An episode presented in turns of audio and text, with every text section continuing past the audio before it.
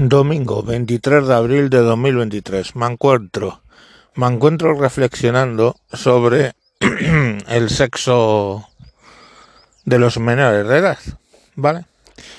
¿Por qué me he puesto a reflexionar con eso?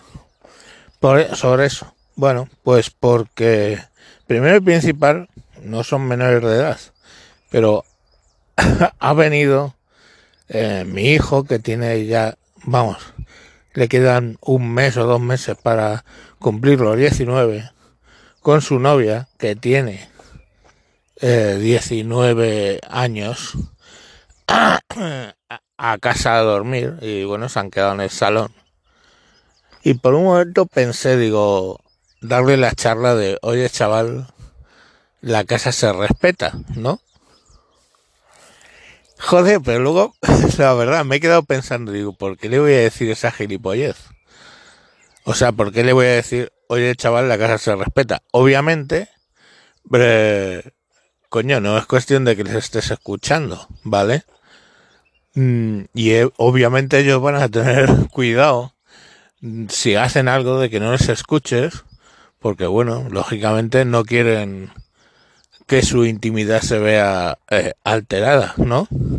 Pero bueno, las hormonas son las hormonas, tienen más de 18 años los dos, pues alegría.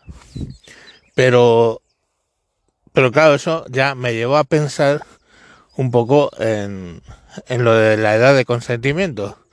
Y he dicho, joder, ¿qué hubiera pasado si pongamos, ellos tenían 16 y 17 años cuando empiezan a tener relaciones, van cumpliendo años, en un momento dado, él cumple 18 años y ella por meses, o al revés, está por debajo de los 18. Pues obviamente pues ahí hay un problema, ¿no? Pero un problema que en realidad no es tal porque el juez en un momento dado puede decir que coño, se llevan unos meses hay consentimiento y ya está. Pero la cuestión, eso pues me, me, me, me puso a pensar, ¿no? Y en ese momento que estaba con esa reflexión, vi un vídeo del youtuber Marcel García, que es muy peleón con el tema de pedofilia y pedastria, y que bueno, que me parece bien sus vídeos son interesantes. También es con la ley del sí es sí, etcétera, lo recomiendo. Y, mm, y equivocaba, ¿vale? Un documento que ha sacado unos que se llaman ICJ, que en realidad son International Commission of Jurists, o sea, eh, la Comisión Internacional de Juristas, que es una ONG que no sé quién está detrás, pero no es la ONU, que justifica o viene a justificar en unos eh, documentos que han sacado sobre derechos humanos el derecho de los menores a tener sexo, ¿vale? Pero él lo, lo equivoca y eh, equivoca esa ICJ con el International eh, Court of Justice, que es el Tribunal de Justicia Internacional, que sí que es de la ONU.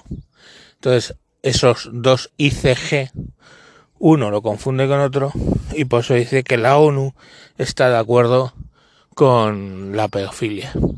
Que no me extrañaría porque es la ONU últimamente se ha convertido en una panda de cerebrados de la hostia, pero eh, no es así. Eh, bueno, pues me he estado dando la vuelta. Son las cosas. Lo que sí parece que es que estamos en plena ventana de Overton y con el tema de la pedofilia y con la pedastria y ya estamos en la fase de discutir abiertamente, que ya no es un tabú. Y eso es problemático. Porque los tabús existen por algún motivo, ¿vale? El tabú del incesto existe por el problema de la endogamia el tabú de los niños y el sexo existe por el problema de del consentimiento. Y bueno, pues es eso, simplemente que veáis que estamos en plena ventana de Overton y ya algunos partidos empiezan a cuestionar el tema de la pedofilia y la pedastria y como podemos y bueno, pues habrá que ver qué es lo que en qué termina todo, pero estas cosas no terminan bien. Como dice Marcel García, o bien por la línea de ponerle una P al LGTBIQ+, o bien por la línea de lo de los derechos eh, sexuales de los niños, pues la cosa está abierta a discusión. Y no debería. En fin, venga, un saludo y que terminéis bien el fin de semana.